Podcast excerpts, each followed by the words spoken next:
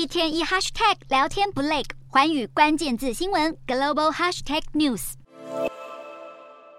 动不动就要告人的美国前总统川普，现在似乎踢到铁板了。川普的报复之心，就是他认为在二零一六年总统大选期间，竞争对手也就是民主党的希拉蕊，企图诬陷他与俄罗斯关系匪浅，进而操纵选情。不过，佛罗里达州的法官发布长达四十六页的判决书，斥责他与律师有策略的出于政治目的，一再滥用司法程序。川普和律师一共被罚超过九十七点七万美元，相当于两千九百九十三万台币。然而，官司缠身的川普，法律大战还没结束。前专栏作家卡洛尔二零一九年出版新书，自曝川普曾在九零年代对他伸出魔爪，不过川普否认到底，嘴巴说不认识，但这张照片清楚拍下两人曾见面，笑容可掬的女子正是卡洛尔。令人傻眼的是，川普在作证时竟然把卡洛尔误认成前妻梅波斯。